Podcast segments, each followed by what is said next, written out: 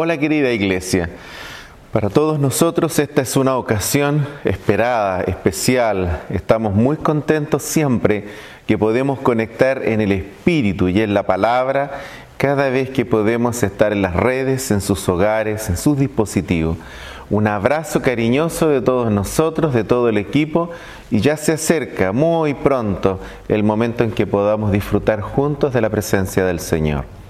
En esta ocasión quiero invitarlos a una palabra del Señor de la mano del salmista, Salmo número 24 quiero invitarlos para que a través de esta palabra podamos también adentrarnos en cómo Dios mira aquello que muchas veces esta larga pandemia nos ha hecho pensar, nos ha hecho muchas veces lidiar y, por qué no decirlo, entramparnos en lo cotidiano y en aquellas cosas que aparentemente nos quitan el foco de lo que debería ser relevante.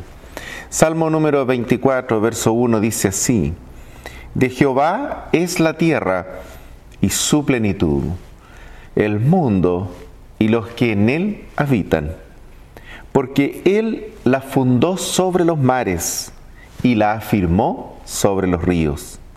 ¿Quién subirá al monte de Jehová? ¿Y quién estará en su lugar santo? El limpio de manos y puro de corazón, el que no ha elevado su alma a cosas vanas, ni jurado con engaño él recibirá bendición de Jehová y justicia del Dios de salvación. Qué increíble. Me ha tocado ver, a razón de nuestro trabajo pastoral, y por quiero decirlo, en virtud también de lo que todos hemos sido testigos, producto de situaciones de tanto estrés, dificultades, que aún no termina, por cierto, pero que están asociados a los efectos directos, secundarios, pero también eh, esos efectos totalmente eh, predecibles y que probablemente nosotros ni siquiera hubiéramos imaginado que hubiera significado esta gran pandemia en términos de la presión, en términos de cómo entendemos la realidad y cómo eso puede o no afectarnos. Y uno de los tópicos y una de las cuestiones que más eh, está presente, dice relación también a una cuestión que estamos hablando, discutiendo todos estos días y seguramente será una conversación de largos meses, producto de esta idea de que mm, tenemos que hacer algo nuevo, tenemos que replantearnos con una sociedad y un país nuevo, etcétera, etcétera, etcétera. Y esto basado eh, en un principio que para las personas es fundamental, lo que es mío, lo que me pertenece. Eh, se discute, ¿no es cierto?, si sacamos o no sacamos eh, los ahorros previsionales porque son nuestros. bueno, a los hijos nadie los toca porque son nuestros. bueno, con mi casa nadie se mete porque es mía. Ah, y esto que hemos construido desde el punto de vista de nuestra sociedad, pero también desde el punto de vista de nuestra estructura social, desde el día uno que nacemos, mi casa, mi familia, mi auto, mi trabajo, eh, eso de lo posesivo, eso de la pertenencia, y que seguramente eh, este esquema económico, este modelo económico en el cual hemos estado ya por largas décadas, eh, ha creado una conciencia en todos nosotros que dice relación mucho justamente al logro, al éxito, al poseer, al tener, al avanzar. Ah, esto esto no, no significa que estamos demonizando el poseer y el tener, en, absoluto. De hecho, esto es el plan de Dios. Eh, Dios no quiere que seamos pobres, Dios quiere bendecirnos, su promesa es de bendición. Eh, la palabra del Señor dice que eh, todo aquel que le ama, le obedece, siempre será bendito. Dice, su fruto, lo que produce, se, va a mantener en el tiempo, permanecerá en el tiempo. De tal forma de que es parte del reino del Señor las bendiciones. No seguimos a Dios por las bendiciones, pero no hay duda que todo aquel que conoce al Señor, lo ama y le obedece, avanzará y prosperará como parte de la bendición del Señor. Eso lo sabemos también nosotros porque lo hemos experimentado. Eso es una realidad espiritual, pero también material, eh, absolutamente irrefutable. Dios abre puertas, eh, Dios ha hecho cosas preciosas, nos ha permitido salir del anonimato, nos ha permitido avanzar y seguramente vamos a seguir bendecidos en la medida que también mantengamos esa obediencia y esa comunión con el Señor. Es una cuestión que simplemente dice relación a una consecuencia de amarlo, de servirlo y de tratar de hacer las cosas lo mejor posible. Bueno, esta idea, este concepto de lo mío, esta cuestión de lo que me pertenece, eh, muchas veces también eh, cuando llega el momento eh, de lo que perdemos, entre comillas, o de lo que aparentemente ya no está bajo nuestra administración, porque simplemente fue por causas de fuerza mayor, no porque algo fue mal administrado, sino porque no pudimos salvarlo no pudimos rescatarlo, hubo que sacrificarlo y seguramente durante este tiempo ha habido mucho de aquello. Pero a eso también tenemos que agregar durante este tiempo eh, las partidas, ¿no es cierto? Esas que son probablemente de las más dolorosas y de las cosas más difíciles de poder enfrentar. Eh, y por lo tanto, eh, nos hemos enfrentado a las pérdidas, nos hemos enfrentado a las partidas, nos hemos enfrentado también al hecho de que estamos expuestos a las pérdidas como están expuestos todas las personas a esa misma realidad. Esto debería de llevarnos a pensar a la luz de la palabra del Señor, eh, en cómo también nosotros como cristianos y cristianas buscamos un punto de equilibrio, no solamente por un asunto de comprender el entorno, sino también de estar en paz con Dios, pero también en paz con lo que nos rodea.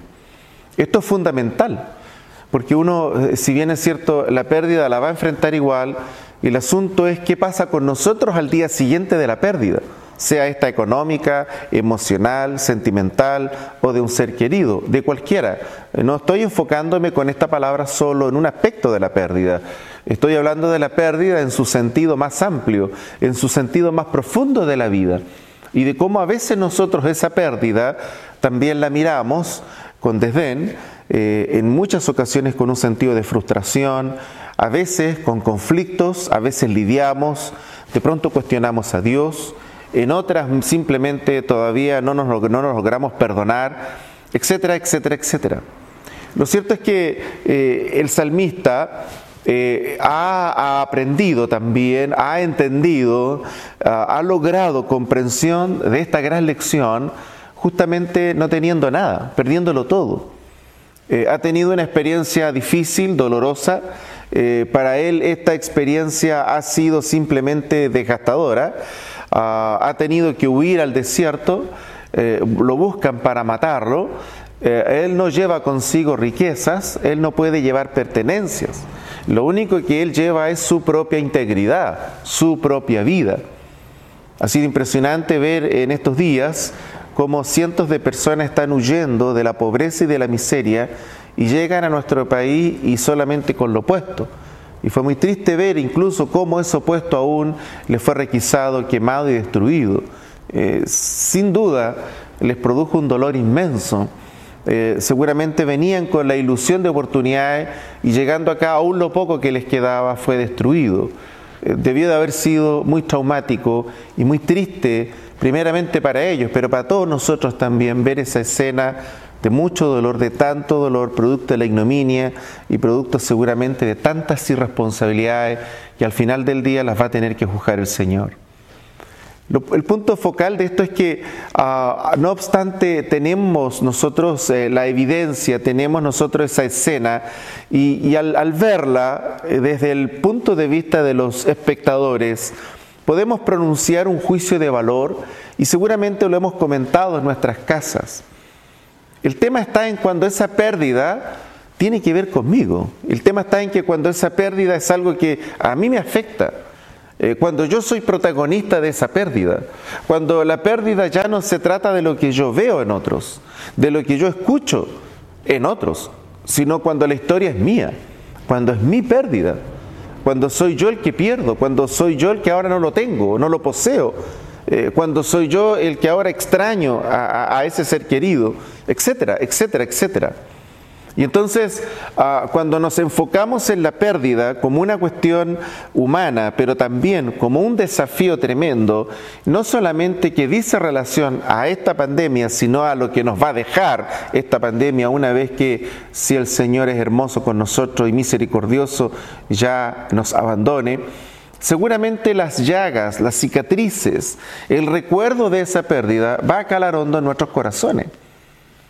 Pero ¿por qué se produce este fenómeno? ¿Por qué es tan doloroso para nosotros como seres humanos, como personas que sienten, eh, que tienen conciencia? Ah, ¿Por qué puede llegar a producirnos tanto dolor? Ah, me ha tocado ver casos en que la pérdida ha producido una desestabilización total, personal, familiar, completa de las personas. Eh, hay gente que me ha tocado ver que han terminado medicados producto de las pérdidas. Eh, ha sido traumático, difícil, eh, patológico. He visto personas que han, tratado de lidiar con esto por años y no lo han logrado resolver hasta que han conocido al Señor y la palabra. Y la palabra ha tenido el poder de sanar sus corazones. Pero ¿por qué puede producir este efecto?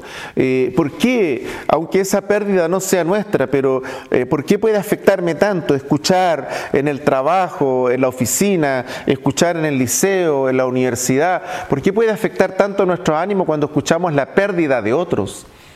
Porque también sabemos que hay una amenaza sobre nosotros mismos respecto de esa pérdida. Eh, es un enemigo que nos rodea también. Y por lo tanto, cuando escuchamos la historia de las pérdidas de otros y están cercanas a nosotros, uno se pregunta, bueno, ¿acaso yo no estoy tampoco exento de aquello? La pérdida es una cuestión humana, la pérdida es parte de la existencia humana, la pérdida tiene que ver incluso con la historia ya desde el Edén.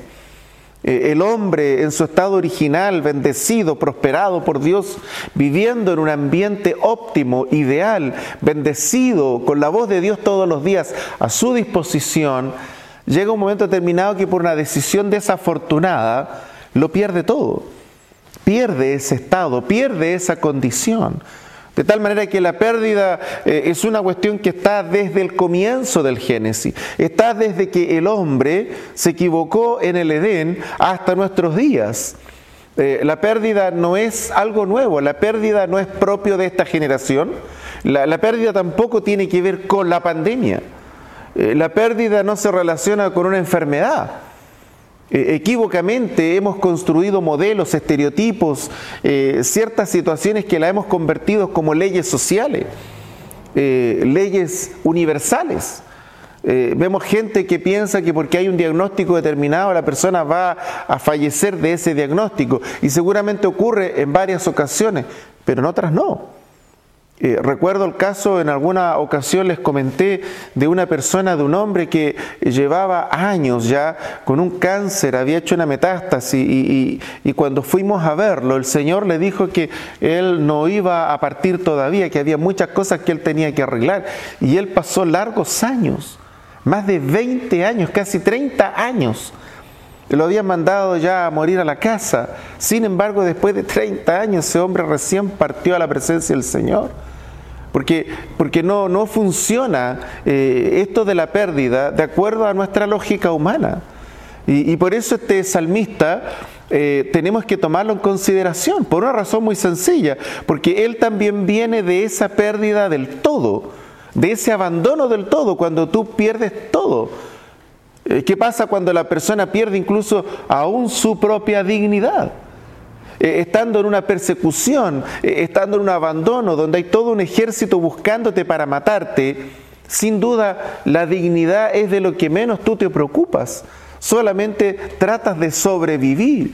Y en esta experiencia de sobrevivencia, en que Él no tiene nada seguro al otro día, entonces en esa búsqueda de, estar sin sentido porque no hay nada que le pertenezca aparentemente a Él, seguramente también lidió con Dios. Seguramente también le preguntó a Dios, pero ¿qué pasa? ¿Qué ocurre? ¿Cuántas cosas no, nos vienen a la cabeza? ¿Cómo no nos cuestionamos? ¿De qué forma también ese cuestionamiento aflora en nosotros frente a las pérdidas? Eh, recuerdo una persona una vez que eh, habiendo perdido el empleo eh, me dijo, pastor, tal vez Dios me está castigando porque tenemos ese problema humano de relacionar la pérdida con algo negativo, con algo que tiene relación a una consecuencia nefasta producto de una mala acción nuestra. Finalmente el hombre fue reubicado y hoy día tiene un ingreso dos o tres veces que ese ingreso que él poseía, de tal forma que la pérdida no era para destruirlo, era para bendecirlo. Eh, nos cuesta un poco cuando estamos en el ojo del huracán de esa pérdida poder entender realmente cuál es el plan de Dios que tiene con cada uno de nosotros. Y por eso que esta palabra es tan poderosa, sobre todo en este tiempo. Escuchamos pérdida, vamos a tener que lidiar con las pérdidas, Vamos a tener que enfrentar las pérdidas, vamos a tener que tener consecuencias respecto de esas pérdidas. Pero el espíritu con el cual las enfrentamos será la clave para ver si tenemos éxito o no en esa gran batalla. Esta palabra es tremendamente entonces apropiada, pertinente. David, siervo del Señor, rey de Israel, ha aprendido de forma eh, extremadamente dura, yo diría en el límite de la supervivencia, lo que significa la pérdida y cómo la pérdida está relacionada con el plan de Dios para todos nosotros en la tierra. Eh, cuando escribe este salmo, lo hace ya desde la óptica de alguien que ha pasado por allí de esa persona que ahora en el reposo de la vida puede escribir a partir de una experiencia vivencial, pero sobre todas las cosas de un momento en que el Espíritu de Dios habló a su corazón. ¿Y qué fue lo que le habló el Espíritu de Dios a su corazón? Cuando seguramente en estas pérdidas de las que estamos hablando, él invocó a Dios, clamó a Dios, le preguntó a Dios, pero ¿por qué a mí? Eh, cuando de pronto intentamos culpar o buscar las responsabilidades, quién es el responsable de esto o de aquello, porque el dolor hace que uno simplemente se nuble. El dolor no te deja discernir los planes de Dios. El dolor no permite que Dios te hable. Eh, el dolor simplemente es una coraza que no permite el consuelo del Señor, que Dios nos abrace o que Dios nos enseñe, o que Dios nos pastoree, tal como dice el Salmo 23. Eh, es imposible que Dios nos lleve a pastos delicados, a aguas frescas, si yo estoy totalmente ensimismado en mi dolor. No va a poder ser posible aquello. Y por eso es que este pasaje es tan poderoso. Eh, simplemente la declaración de este pasaje nos muestra la gloria y el poder de Dios. Del Señor es la tierra y su plenitud del Señor. Del Señor es la tierra y su plenitud. Y dice, y todo lo que en ella hay. Este, este solo versículo es para poder hablar años de años de años. El Señor es el dueño de la tierra y todo lo que en ella hay. Eh, el, asunto es que eh, hemos, hemos estado convencidos hasta el día de hoy que el modelo que hemos creado, que socialmente validamos, porque, porque esa propiedad tiene tu nombre, está claro dónde está ubicada y alguien por ahí la, conserva eh, y, y nos hace pensar el sistema que eso es tuyo, estamos creídos que todo eso es nuestro. Y el sistema lo hace validar eh, y está todo un sistema judicial por detrás respaldando eh, toda una certeza de que eso es así. Y entonces yo tengo ahora la tranquilidad de saber que eso es mío. Hasta que de pronto alguien por ahí dice, oye, pero están pensando en quitártelo. Y, y, de pronto cuando alguien nos dice, oye, te lo quieren quitar, nos mueve el piso, nos preocupa. Y decimos, caramba, parece que esto no es tan seguro o segura. Eh, lo mismo pasa, ocurre seguramente cuando por ahí alguien ha comprado un bien y, dice esto es mío, hasta que de pronto alguien le toca la puerta y le dice, oiga, perdóneme, usted compró algo robado. La decepción que debe de significar eso, la preocupación que debe de significar eso, debe de ser importante. Me lo imagino porque pagó, ahora está buscando a quién le pagó, pero tiene en sus manos algo que no es de él, que no es de ella. Pero la pregunta de fondo que tenemos que hacernos entonces a la luz de esta palabra es ¿qué es nuestro? Porque si el dolor, porque si la frustración están asociadas a la pérdida, la pérdida significa que entonces damos por sentado que algo es nuestro, que algo nos pertenece. La pregunta es entonces, ¿qué nos pertenece? ¿De qué de verdad somos dueños? ¿Sobre qué de verdad tenemos propiedad? Porque si efectivamente tenemos propiedad sobre algo o alguien y cualquier cosa nos arrebata eso algo o eso alguien, tenemos toda la razón del mundo para que nos dolamos y tengamos una profunda decepción y un profundo dolor respecto de la pérdida. Entonces la pérdida sí tendría sentido, está correcto sentirlo, porque efectivamente era algo nuestro. Bueno, el salmista se encarga de decirnos que eso es un pensamiento equivocado.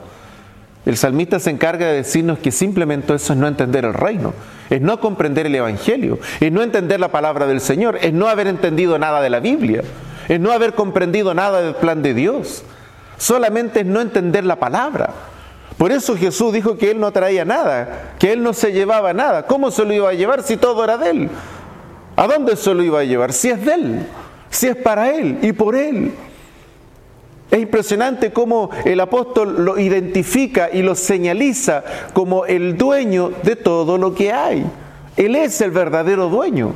Él es el verdadero amo de todo, del universo, de la tierra y de todo lo que hay en la tierra.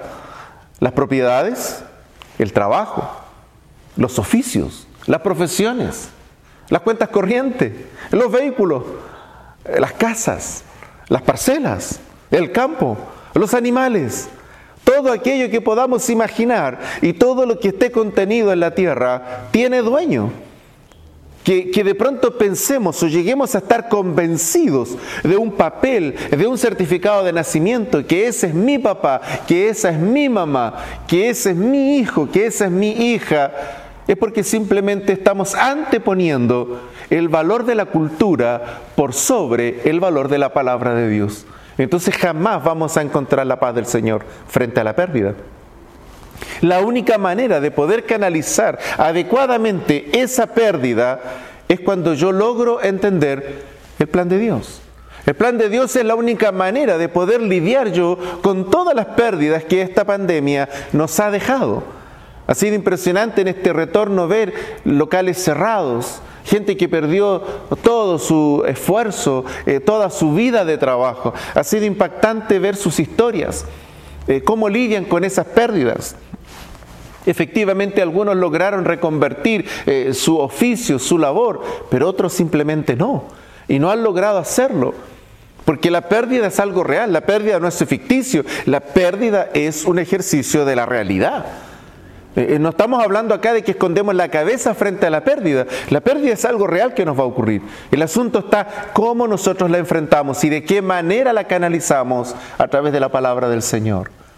Y por eso es que este pasaje requiere atención, requiere concentración, obediencia y fe para poder enfrentar adecuadamente la pérdida.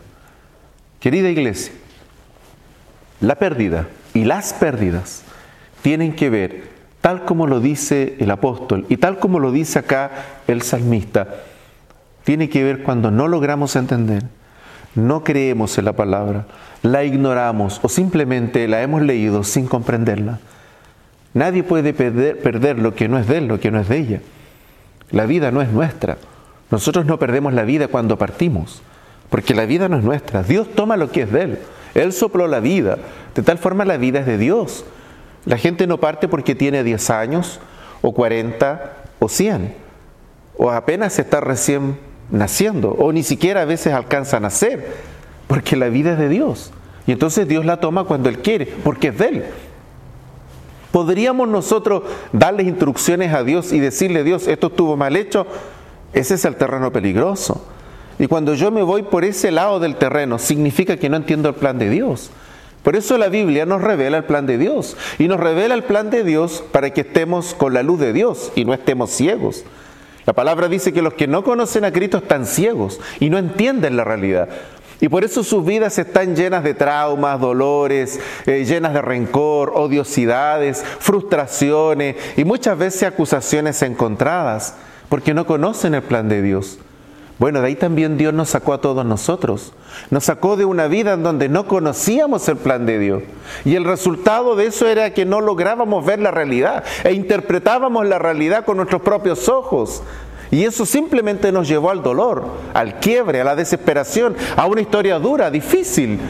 Pero de esa historia Dios nos redimió, nos perdonó, porque el Evangelio alumbró los ojos de nuestro entendimiento. Bueno, esta palabra también tiene ese objetivo, alumbrar los ojos de nuestro entendimiento y comprender que todas las cosas efectivamente son de Dios. Entonces es muy complejo para nosotros hablar de pérdida. Bien dice la palabra que nosotros lo que hacemos es administrar. Simplemente es lograr el mejor manejo posible que agrade a Dios, de acuerdo a una escala valórica que la propia Biblia nos entrega. La propia palabra de Dios nos enseña a ordenar la vida en relación a una escala valórica correcta, adecuada, equilibrada, y que si hacemos aquello, vamos a estar agradando el corazón de Dios. Aún yo teniendo esa intención, ¿estoy exento de la pérdida? En absoluto, porque todo es de Dios. Así que Él lo toma cuando quiere, Él lo cambia cuando quiere, Él lo lleva cuando quiere, Él lo altera cuando quiere, llega cuando Él quiere. Todo se hace en la tierra, tal como lo dijo en una ocasión el Señor. Todo lo que ocurre en la tierra, dice, ni un cabello de nuestra cabeza cae sin que nuestro Padre no lo sepa, porque todo es de Él todo es de Él. Que nosotros lo podamos administrar por un largo periodo puede llegarnos a hacer pensar equivocadamente que es nuestro. Pero lo cierto es que nunca ha sido nuestro, porque todo es de Dios, aún nosotros mismos, aún la vida que tenemos, aún la vida que administramos, no es nuestra. Por eso le enseñamos a nuestros chicos desde pequeños, a nuestros jóvenes, a cuidar su cuerpo, porque es templo de Dios, no es de ellos. No les pertenece a ellos. No se trata de que alguien pueda llegar y decir, voy a hacer con el cuerpo lo que se me ocurra. No podemos hacer eso. ¿Y por qué no podemos hacerlo? Porque no es nuestro, es del Señor. Todo es de Él, todo le pertenece a Él. Y por lo tanto es tan importante entender esta palabra porque de esta palabra dependerá de cuándo y de qué forma y de qué manera vamos a enfrentar exitosamente las pérdidas. ¿Cómo no perdernos en esa pérdida entendiendo que en realidad nada es nuestro? Aunque yo pueda poseerlo y tenerlo por un largo periodo, aunque los pergaminos del sistema eh, digan 20.000 certificados que es tuyo o que es mío, la Biblia dice de que toda la tierra es de Dios. Así que todo el orden que hemos inventado, los hombres, las naciones, es para poder ordenar y administrar correctamente eso que hay en la tierra. Pero al final del día nos tenemos que ir y no podemos llevarnos nada, porque nada es nuestro, porque todo es de Él. Y como todo es de Él, Él hace lo que Él quiere con su creación, porque es de Él. Eso fue lo que le dijo a Job. No necesito pedirte consejos a ti para determinar qué hago con lo que es mío, porque tú también eres mío. Y no necesito el consejo de nadie para determinar qué hago contigo, porque tú me perteneces a mí. Y cuando comenzamos a entender esa realidad, entonces empezamos a entender que estamos aquí por su misericordia, nos movemos por su misericordia y disfrutamos de sus bendiciones por su misericordia. ¿Hasta cuándo? Hasta cuando Él quiera, como Él quiera y cuando Él quiera. Mientras eso ocurre, nosotros le damos gloria a Dios, le llevamos alabanza a Dios, hacemos lo que este salmista dice, el Rey de Gloria entrará por la puerta, el Rey de Gloria entrará a la ciudad, entrará a la casa, el Rey de Gloria entrará a nuestra vida, el Rey de Gloria será nuestro centro de admiración cuando entendemos que todo le pertenece al Rey de toda gloria. A Él siempre es el honor y la gloria. A nosotros siempre nos resta amarle, obedecerle y serle fiel hasta que el Señor venga por nosotros porque le pertenecemos a Él. Quiero invitarlos a orar para que el Espíritu del Señor nos dirija, nos pastoree y podamos también a través de esa gracia poder encontrar en la palabra esa respuesta maravillosa del porqué a las pérdidas. Padre, gracias por tu palabra. Gracias por las enseñanzas de David, tu siervo, que a pesar de todo lo que él vivió, logró discernir tu voz admirable. Todo es tuyo tu palabra dice que de Jehová es la tierra y todo lo que en ella hay, y nosotros estamos en la tierra, y todo lo que aparentemente está bajo nuestro dominio y autoridad es tuyo, porque todo lo que está en la tierra te pertenece. Oramos en esta hora en el nombre de Jesús, para que tu palabra, Padre, nos lleve a pastos delicados, al reposo de la palabra, a la paz de la palabra, a entender que todo te pertenece, que todo es tuyo, que tú no haces las cosas de acuerdo a nuestros cánones, a nuestra propia conveniencia, sino que tu plan es de acuerdo a lo que tú determinas y siempre determinarás lo mejor, aquello que no entiende nuestra eh, forma de entender la realidad, sino lo que tu corazón espera de cada uno de nosotros. Oramos en el nombre de Jesús para que la palabra, Señor, nos ilumine, nos lleve a, esa profunda paz de entender que todo te pertenece a ti, aún nosotros mismos. Te damos honor y gloria, tal como tu palabra dice, para que en el nombre de Jesús te lleves todo el honor y toda la gloria. Amén. Bendiciones.